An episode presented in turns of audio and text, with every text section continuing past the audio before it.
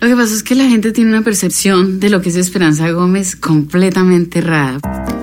Bienvenidos a El Topo, un podcast de entrevistas en el que hurgamos en temas difíciles. Soy Miguel Reyes. En este programa conversaremos con personajes reconocidos. Cuando la gente dice, a Carolina Sanín le gusta llamar la atención, es como, pues sí, obvio que me gusta. Y no tan conocidos. Me acabo de llegar de Ámsterdam vía Deep Web pagado con bitcoins, un DMT. Pero siempre con gente con vidas y formas de pensar fascinantes. Hablaremos de temas sobre los que suele haber una capa de vergüenza. Si yo no tengo con quién tener sexo, al menos me tengo que masturbar. Y si no lo hago en la mañana, lo hago al mediodía, lo hago por la tarde, pero una vez al día sí lo tengo que hacer. Y también hablaremos sobre los temas que duelen. Leerles a mis niños como él me leía por las noches y verlo en el espejo cada día más. Soy él.